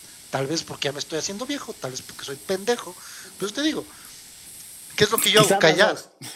O sea, yo lo que hago es callar, pero muchas veces si tú dices, o sea, si no eres parte de la ola, estás en contra de la ola. Entonces a veces sí hay mucho de eso, o sea, si todo el mundo se le va a cargar encima a alguien por una razón específica y el resto de gente lo hace, es porque si te pones en contra, te cae todo el mundo encima. o eres Solo antes de darle la palabra a Ramón, el Poli nos acaba de dar cátedra en este análisis sobre la generación de cristal, estoy súper de acuerdo. Y Pilar Nieto dice un comentario súper interesante. Generaciones de X nos quejamos de la generación de cristal y la generación de cristal se queja de Pepe Lepú. A la final, todos somos quejumbrosos, totalmente de acuerdo, Pilar. Ramón. No, lo, que iba a decir también es que eh, creo que lo que más rescato de lo que acaba de decir Poli, lo que nos ha estado compartiendo es la perspectiva. Y la perspectiva puede cambiar las cosas radicalmente, ¿no? Porque como, como, decíamos, o sea, eh, sí es sumamente arriesgado estar hablando, inclusive de lo que estamos hablando ahorita, ¿no? O sea, siendo cuatro hombres nada más, ¿no? O sea, porque de repente a lo mejor nuestra perspectiva cambiaría si alguno de nosotros hubiera sido acosado, digamos, de la manera en la que Pepe Le Pú acosa a la gatita, por decirte algo. A lo mejor ahí la por la perspectiva cambia también un poco la opinión, ¿no? Entonces, eh, sí puedo entender, como, como bien dice Poli, o sea, hay personajes, hay historias, hay cosas que sucedieron y simplemente quizás lo mejor es no darles continuidad y punto. Es como, como una mala película. O sea, hay que dejar ir ciertas cosas. O sea, hay que dejar ir ciertas cosas y para que siga Star Wars no necesitamos seguir con Palpatine, por ejemplo. sí, ya, ya, ya mátalo. Ya mátalo, ya murió. ¿Estás tratando de censurar a Palpatine acaso? Estás tratando de censurar a la gente que tiene cara de escroto. Eso no está bien. sí. Sí. Si ves, el, Ramón discrimina a aquellos que tienen cara de palo. Eso está mal. No puedes hacerlo, hombre, caramba. Maldita sea, ¿ves? Siempre hay algo, siempre te pueden agarrar de cualquier esquinita ahí. Oigan, muchachos, y, capítulo aparte, ¿qué me dicen de las telenovelas? Yo sé que una telenovela no tiene mucho que ver con el multiverso geek, pero finalmente todos crecimos con telenovelas. A mí me encantaba y me encanta Dos Mujeres, Un Camino, por ejemplo. Pero es una, pero es una novela, o sea, que Oye, sin pensarlo, duro y directo. a mí me encanta dos mujeres O sea, a mí me marcó. Y antes de que digas, es una novela que refleja una realidad. Para o sea, ese, ese, ese triángulo amoroso entre Ana María, Tania y Johnny, yo hasta ahora no lo puedo superar. O sea, hasta ahora creo que me, me, acuesto a dormir pensando en cómo hacía este man. Es, es, es, es esta, esta telenovela, como muchísimas otras producciones mexicanas, y aquí está Ramón para dar fe de ello, tiene un montón de cosas políticamente incorrectas pero claro, como decía Daniela en uno de los comentarios, nos dejaban ver las novelas. veíamos, yo veía las novelas con mi abuelita, por ejemplo. Pero verás, el comentario, perdón que te interrumpa, el comentario de, ella me, me, parecía súper interesante porque decía, a mí me dejaban mortal, jugar Mortal Kombat, pero no me dejaban ver Marimar. Ah, ven. No, al, revés, al revés. Era al revés, era al revés. No, no, no, el comentario dice, a mí me dejaban jugar Mortal Kombat, pero no me dejaban ver Marimar. Ah, ah bueno. Yo, veía esas novelas. Yo Felicítame a tus padres. Felicítame a tus padres. Yo, yo vi María Mercedes, Abigail, Pasionaria, Dos Mujeres, Un Camino, con mi abuelita, caramba. Yo me vi el multiverso de las de las de Talía, pues todas las Marías. Claro. el Taliaverso. la, que, la que sí me acuerdo que me impresionó, creo que fue una que se llamaba Gata Salvaje, donde un man le robaba un beso a una, una chica, la man le daba una cachetada, el man le volvía a cachetear y la besaba nuevamente. Era una locura. Es, es una locura, o sea, oigan, ¿ustedes veían novelas? Claro. Sí. claro, por supuesto. Pero, a ver, pero, pero, a ver, todas esas novelas, las novelas mexicanas nunca estuvieron fuera del alcance. Porque daban, porque, a ver, porque las novelas que no te daban el horario estelar, estelar de las 8 o 9, no sé cuál es el horario, el horario estelar, se repetían eventualmente en algún momento en el almuerzo. Entonces tú llegabas y a veces comías con, Normalmente, o sea, yo por ejemplo comía con, la, con la señora que nos cocinaba en la casa y veíamos juntos novelas de Talía, que ya no eran las ya, ya, no eran las más modernas, pero eran las que había. Esas eran las que vi. El único, la única novela tabú en mis tiempos cuando era niño era Chica da Silva. Esa novela sí no, no Señor Comendador. El y, esa, comendador. esa, nunca salió, y esa nunca salió en, horario de almuerzo. Y, para, y, para, Chica da Silva ya éramos más grandecitos, éramos adolescentes. El poli nomás que no le dejaban ver. Yo era niño. Yo, era niño, yo soy más Ni ahora le dejan ver. También ahora, más bien. Ahora, Betty la fea le dejan ver, pero con a cuentagotas, ahí con gotero. Con supervisión. Sí, cuidado, no seas como don Armando, ¿eh? para irle explicando. Sí. Pero para toda, para toda prohibición existía un buen amigo que te grababa las series, las películas y te las ponía en las pijamadas. Claro. Ese era el crack. Ponía novelas de las pijamadas. Ese, ese, es el que salía en, hombros, en hombros de las pijamadas. Le, lanzabas, le lanzabas confeti al, al, amigo que te pasaba esos VHS. Claro, brutal. Pero, pero te das cuenta, ahí, ahí volvemos a esta incongruencia de la cual hablaba Ramón. O sea, le dejas a tu hijo ver una novela, le dejas ver, por ejemplo, Betty la Fea, que es increíble, una producción súper bien escrita, pero súper machista, eh, y no le dejas, qué sé yo, jugar Mortal Kombat, por ejemplo. No, o sea, no, le dejas ver los pitufos porque eran satánicos, no le ah, dejas ver Pokémon porque, porque te da rabia si lo ves, o también eran satánicos, ya ni me acuerdo. Lo que pasa es que, a ver, pero es que eso también es súper cultural, o sea, para un papá verle a sus hijos jugar un videojuego donde se están sacando la cabeza con todo y espina dorsal, es, o sea, es una cosa de locos, pero... Clase de anatomía. Pero, pero, pero una novela donde pasan cosas que están, sobre todo en nuestra linda y hermosa cultura latina, normalizadas, como, como el machismo, entonces, ah, no, eso que veas, si eso igual ve, ve aquí en la casa. Entonces, ¿cuál es el problema si lo ve en la televisión? Pero él aquí en la casa nunca ha visto cómo, cómo mi esposa me agarra del cuello y me saca todo el cuerpo. Oye, o, a ver, a ver, a ver, Poli, pero, pero respóndeme algo. O sea, tú ahorita tú estás como el caballero de la carta blanca aquí, complaciendo a todos los, los mijines. Y viene mi pregunta, ¿y qué tal del otro ejemplo? Del ejemplo del satanismo, es que no veas, no veas Pokémon porque cada Pokémon representa a uno de los demonios del infierno. Mis y, no eran cristianos, entonces. Pero, pero entonces estás haciendo lo mismo, es decir, estás simplemente satanizando a un. No, no, yo no, te digo, que esté, yo no te digo que esté bien el uno o el otro, yo solo te digo, esa es la razón. Por eso es que te dejan ver novelas, porque... Tibio, tibio, el poli no se moja los pantalones. O sea, por ejemplo... Estoy metido en el lodo y, el poli todavía ni, se saca los zapatos. Estás en el lodo, tú siempre estás, estás, en el lodo. estás como Talía en Marimar cuando le lanza las perlas y dice que las no, no, no, no, no, estoy, estoy como el caballero de la noche, en el caballero de la noche regresa porque yo puedo, I can take it. No, no, no. No, no, no, no, no. no, Pero, mira, por ejemplo, te voy, a decir, te voy a decir un caso de censura en la que sí estoy de acuerdo, porque también hay esa, ese otro lado. Por ejemplo, en, uno de los episodios de la, de la primera temporada de Pokémon, el de Porygon, precisamente, no lo transmitieron en América porque por un montón de luces que, que, que, lanzaba Pikachu en ese capítulo, ocasionó que algunos niños en Japón se convulsionaran. Entonces lo censuraron porque había un motivo científico y comprobado hasta que lo reeditaron y entonces lo pudimos ver en América.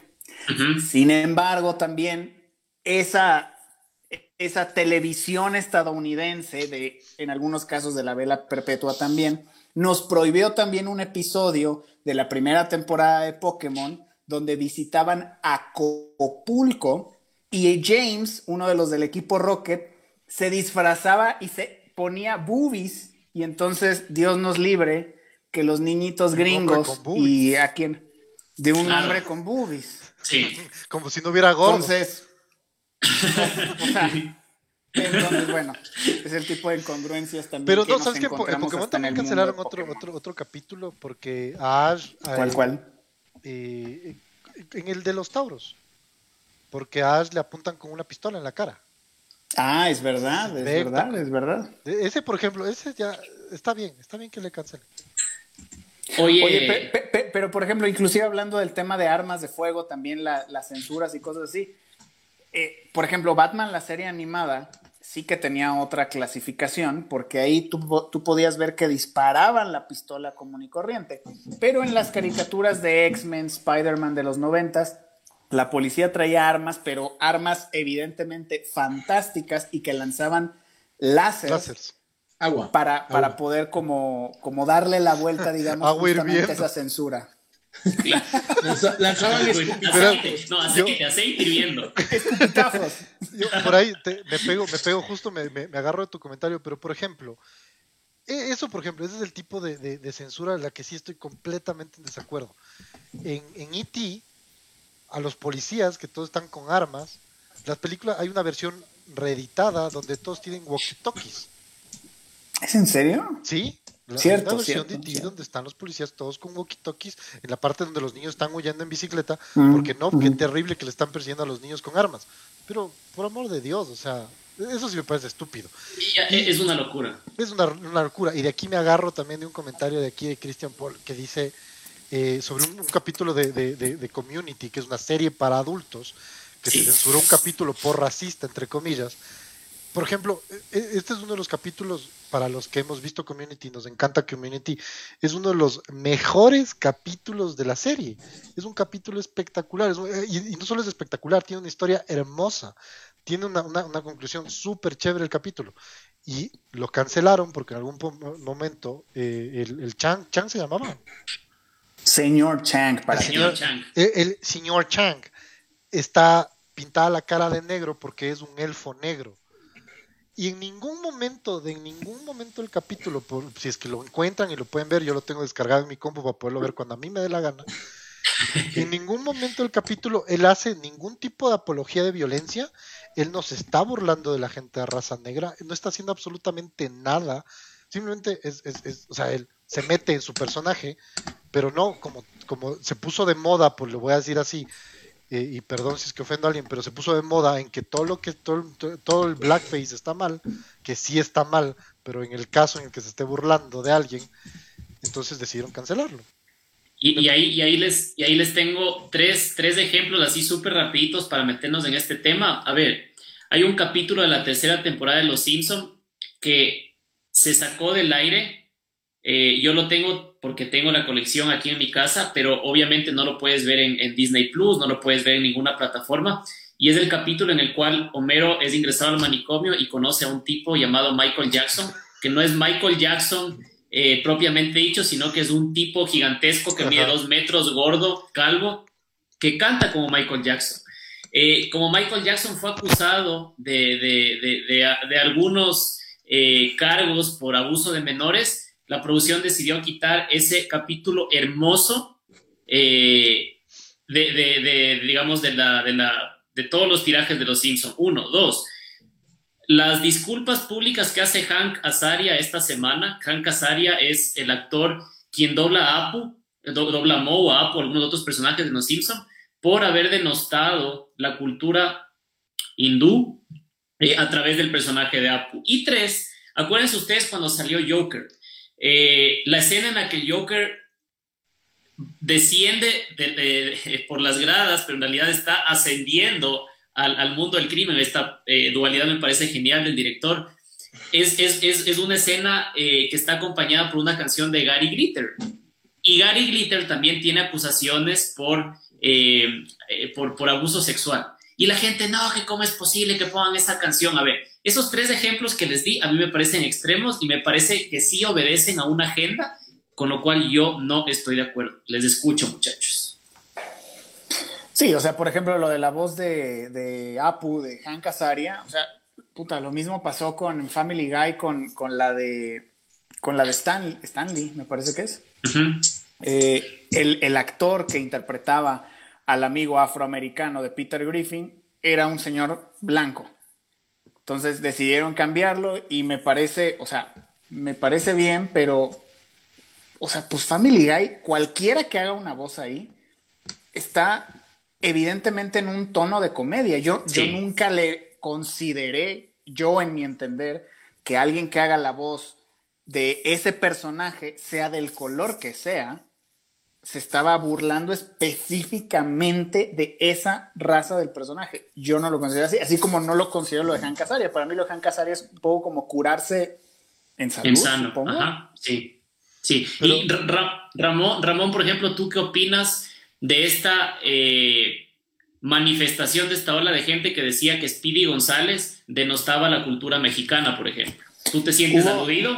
No, por supuesto que no. O sea, es un poco como lo, pues el que hace la voz del abejorro, de la, del abejorro en Los Simpson. O sea, sería lo mismo, ¿no? Pero no, no, sé, en, en México, eh, por, ahí, por ahí hace poco cuando anunciaron lo de Pepe Lepú, también salió otro artículo que complementaba ese algo respecto a Spiri González. Y mucha gente en México dijo así como, espérame, espérame, como que Spiri González, no me lo toques, no le hagas nada, porque, o sea, sí me gusta. Claro. A ver, no es el reflejo 100% exacto de un mexicano. Yo no uso sombrero. En todo lo demás sí soy igualito a Spiri González, pero solo no uso sombrero. Pero, a ver, pues eso es el reflejo de, en algunos lugares pasa eso, pues no lo voy a negar. O sea, pues sí, pero tampoco me lo estoy tomando ni a mal, ni personal. Eh, y, insisto, Spiri González sí va a salir en Space Jam. Ya hay un póster de Spiri González con todo su estereotipo que refleja. ¿no? Pero, no, quiero decir que es no, no, quiero decir que es que es igual que Pepe Le ¿eh? Ojo. Sí. Pero es un estereotipo. Tú, Ramón, tú, Ramón, eres más como el Lento Rodríguez, el primo de Speedy González. Solo, solo, para eso, para ese tipo, ¿te das cuenta, ¿no es cierto? Sí, sí. para, para, insultar, exactamente. Sí, para denostar, para denostar al mexicano. exactamente. Para, ese, tipo de maltrato es el que permiten aquí en este. Eso es lo que ustedes permiten en este podcast, ¿no? Ah, en este podcast. Eso, es, lo que, eso es lo que se Para eso estoy aquí, pues. Ya estoy viendo, ya, ya, ya, estoy viendo, ya estoy viendo de qué se trata esta pendejada. Oigan, oigan, oigan, no sé si Poli querías decir algo al respecto. Eh, quería decir, yo siempre quiero decir cosas, pero siempre me olvido lo que voy a decir. no, ya me acordé. A ver, este tema, por ejemplo, de, personajes que hacen la voz de una minoría, en este caso, personalmente, claro, y te lo digo como, yo no soy blanco, soy mestizo, tal vez me veo blanco en mi, en mi, en mi, en mi país, pero el punto es que me parece medio ridículo, porque lo que tú estás diciendo es que este personaje por pertenecer a esta cierta minoría tiene que ser separada de las demás y no puede ser, eh, o sea, la voz de él no puede ser representada por ninguna otra raza porque no son iguales. Yo lo leo así, tal vez estoy leyéndolo mal. Entonces me parece estúpido que una persona de cualquier raza no pueda ser la voz de cualquier raza, mientras lo haga bien y funcione para, para, para, para el, para, para, el programa que sea, si sea de comedia, drama, lo que sea, pero si funciona, debería, debería poderse hacer y punto. De acuerdo. caso específico de lo de, de, Han Casaria, estaba leyendo un poco, y claro, él dice, yo he hablado con gente hindú que, y me dice que se sentían ofendidas por la representación del personaje, pues allá no puedo yo decir nada, o sea, si es que esto es real y realmente hay gente que se sentía ofendida, pues ok es muy diferente al caso, como lo decía Ramón, en el caso de Speedy González, que dijeron no, o sea, un montón de, un montón de blancos se decidieron ofenderse en nombre de todo un país que no les pertenece ni conocen. Entonces, claro, los mexicanos saltaron y dijeron, o sea, tú, tú, tú, tú cálmate, porque esto no tiene nada que ver contigo. Tal vez... Tranqui, dame una figura de Speedy González con LeBron James. Claro, por favor. Tal vez sea lo mismo con los hindús, pero te digo, yo lo que, le, o sea, lo, de lo que he leído era más o menos por ese lado, y en ese caso sí no, no, sabría si decirte que está mal o está bien, porque no pertenezco, no, soy ni hindú, ni les entiendo, ni les conozco. Claro, ni soy, ni soy Han Casaria tampoco. Claro, ni soy Han Casaria tampoco. volvemos a lo que yo comentaba. Si es una decisión personal, porque tú crees y estás convencido y, y así opinas, dale pero si te estás dejando llevar por una corriente, por una agenda, eso es lo que está mal. A ver, eh, muchachos, un poco para ir cerrando el tema, eh, yo quiero decir lo siguiente. Creo que todo se reduce a la educación en el hogar. Si tú estás esperando a que la televisión, el cine, los cómics, eh, incluso la escuela, el colegio, eduquen y formen a tu hijo, estás totalmente equivocado. O sea, todas estas cosas que acabo de mencionar son complementos a lo que tú deberías hacer en tu casa. Ahora, hay problemas con familias disfuncionales eh, en las cuales los chiquitines no tienen eh, mamá, no tienen papá, no tienen a ambos, eh, o su, su, entorno familiar está lleno de violencia. Ahí es el problema. Es decir, yo, yo hablando desde el, desde el plano personal, ustedes saben que a mí me encanta el metal, me encanta el rock. Durante muchas etapas de mi vida escuchaba música súper, súper dark. O sea, música que vibraba a frecuencia súper baja, como decía el banjo, y yo no he hecho absolutamente nada malo, no he delinquido, no he salido a matar a nadie, me considero un tipo de paz, y claro, a mí me encanta el metal, y, me imagino que eso tiene mucho que ver con cómo fui criado, cómo me guiaron. Entonces, ¿creen ustedes que todo depende de, de cómo te desarrollas tú en tu casa y cómo te crían tus papás, tus abuelitos, tus hermanos? ¿O estoy hablando estupideces y ustedes creen que la sociedad es la que moldea a las personas? O sea, siempre hay un poco de todo, ¿no? O sea, es, casi... No, no porque tus papás sean ultra religiosos, vos vas a salir ultra religioso. También hay mucho de la sociedad, la sociedad en la que te crías marca muchísimo de lo que haces y cómo te comportas. Y también por el otro lado, y es algo que también hay que, hay que saber, muchas, eh, o sea, siempre lo, que estás también a veces tratando de cuidar, si se puede decir así, es a personas que tienen problemas mentales, eh, eh, o sea, ya, vienen con un problema mental, químico, químico mental, no, no de que los criaron con traumas y cosas así, no, hay gente que tiene desbalances químicos y por eso no pueden pensar bien, si se puede decir así. Y, y claro, el momento que, se ven, que, ven este tipo de cosas, esto también les ayuda a como a reforzar sus ideas mal formadas.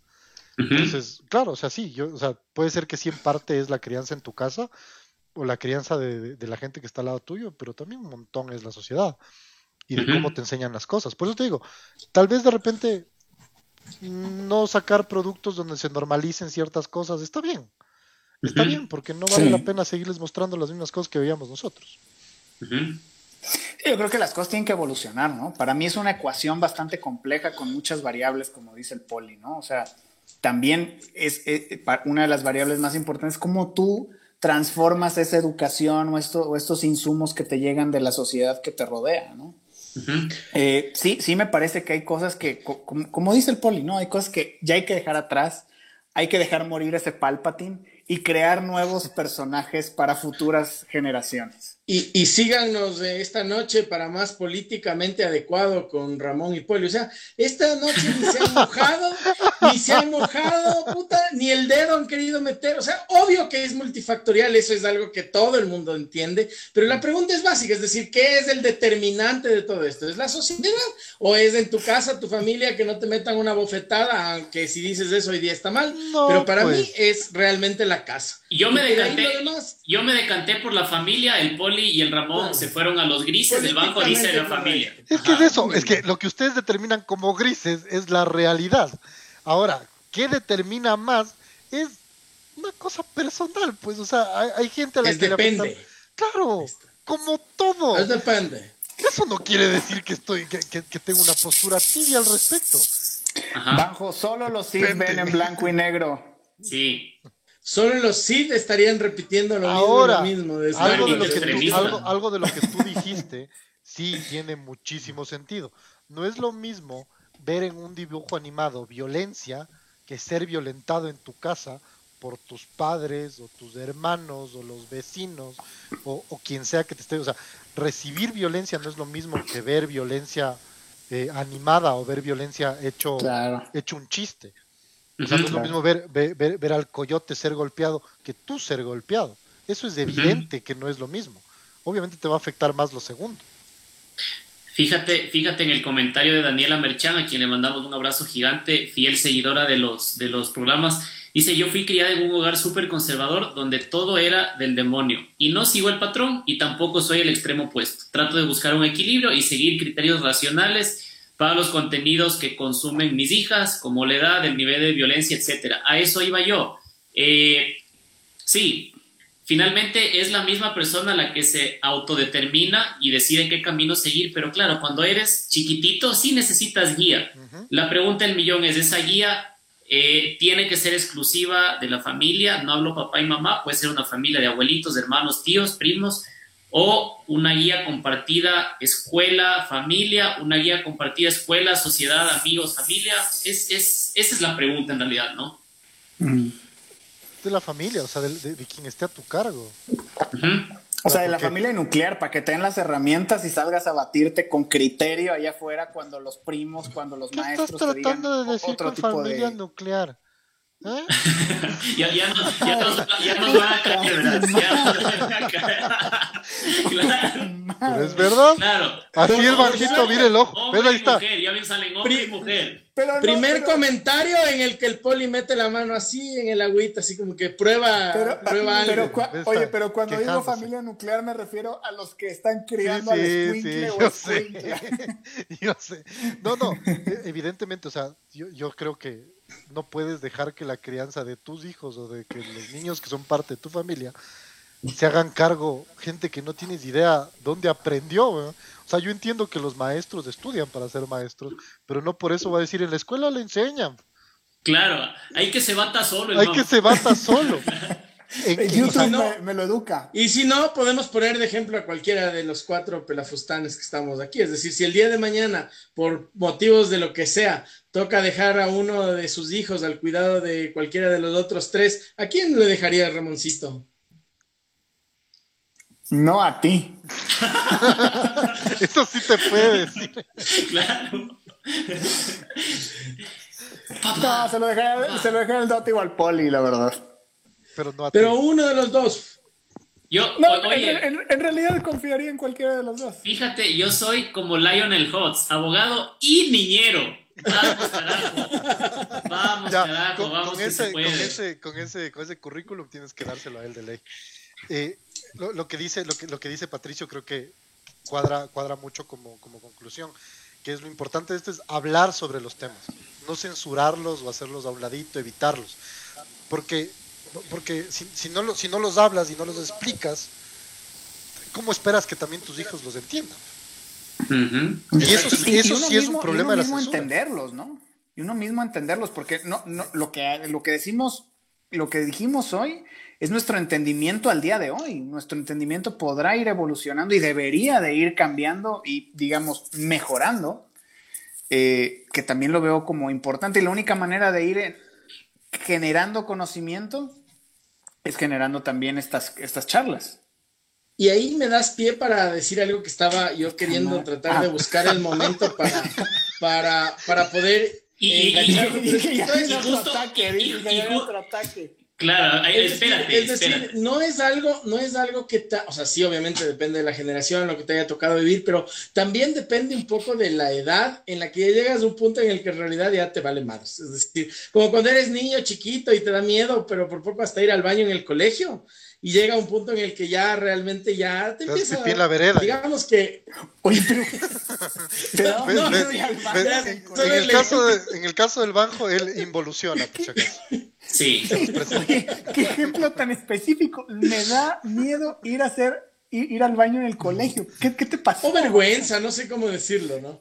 Pero, pero a lo que me refiero es que todo, o sea, como porque así eres cuando eres niño, pues, o sea, es como que todo es medio como nuevo y todo, pero llega un punto en el que ya eres más canchero, ya estás jugando en el segundo tiempo, en el minuto 70, y básicamente creo que de ahí ya... y abajo en, el mesabanco, en una botella de Coca-Cola vacía, ya, lo, ya agarras confianza. Yo, yo, creo, yo creo que, como decía Patricia, y como creo que todos eh, estamos de acuerdo aquí, la clave es la guía en la casa sea de quien sea que provenga, de tu hermano, de tu hermana, de tus papás, de tus tíos, de tus abuelitos. Eh, sentarte a conversar sobre las cosas. Muchachos, respuesta rápida, sí o no. No estamos de acuerdo con la cultura de la censura, ¿verdad? Yo no. Yo no. Para nada. Eh, estoy de acuerdo con una clasificación, sí, eh, más o menos estándar, pero... Con guías, sí. Exacto, nada más que eso. Entonces, sentarte, sentarte con los niños a ver contenidos y explicarles de qué se trata esto, por qué es así, por qué es asado, Y claro, no volvernos cómodos. Ahora que algunos son ya padres, otros vamos a ser padres, y el banco que se acaba de caer por ahí, ojalá esté bien, los haya matado. Eh, Cancelado el banco, cancelado. No, no, se, no. se autocanceló. qué, qué miedo, La ecuación se autoeliminó. Se, Parece, no sé, sentí estar así como en la película Rego, actividad paranormal, así de repente el tipo desapareció, eh, y solo se le escucha la voz, qué miedo. Eh, no, no, no volvernos eh, cómodos, facilistas, a tal punto de decir, ok, mi hijo que tenga el iPad y que se ponga a ver lo que él quiera y que él escoja los contenidos. No, tómate tu tiempo, siéntate, explícale de qué se tratan las cosas. No te vuelvas tampoco un verdugo con absolutamente todo lo que ve. No le dejes ver tampoco cosas que no están bien para un niño chiquito, pero yo no estoy de acuerdo con la cultura de la censura que obedece a agendas eh, que están de moda esa es mi conclusión, muchachos. Yo no sé ustedes si quieren agregar alguna cosa. Si es que está de moda, pero está bien, está bien. Ya que chuches. No, yo, yo, lo que no estoy de acuerdo es con esta cultura de cancelación. Vamos a cancelar a gente, vamos a cancelar a personas que no piensan lo mismo que nosotros. Cuando piensan estupideces, ellas solitas se van a tropezar en la vida, pero no, vamos a, no nos dediquemos a cancelar gente solo porque piensa diferente a nosotros o, series, personajes, o dibujitos. Yo solo concluyo con que ya no sé ni qué esperar con Space Jam, pero bueno. Cancelen a los mijines, ¿ya? Cancelado a los mijines, hasta próximo aviso. Sí, por, culpa del banco. eh, Último comentario de el querido Juliazo Mantilla, hay que encontrar el balance, como dice Thanos. ¿Cómo te quedó el ojo, Banjo? Ah? Muy bien, muy bien. Sí, sí. Muchachos, lindo programa el día de hoy. Eh, nos encantan estas polémicas, estos temas controversiales. Podríamos quedarnos hablando horas de horas, pero creo que hemos topado los puntos neurálgicos eh, muchísimas gracias a todos los que han comentado en el live. Eh, un abrazo también para Ruth, que está conectada y siempre está pendiente. Eh, y dice que no hay que seguir modas pendejas. así como le decía su papá, sabio hombre, de acuerdo, no hay que seguir modas pendejas. Piensa por ti mismo, Banjo, deja de desbaratarte por ahí, por favor. Te queremos vivo para la próxima semana. Tenemos un programón. Muchachos, muchas gracias. Cuídense mucho. La pandemia sigue latente, usen mascarilla, distanciamiento social, no se vayan a hacer fiestas, no se aloquen por ahí y eh, compartan nuestros contenidos en todas nuestras redes sociales. Un abrazo y nos vemos la próxima semana y no a la censura. Bye.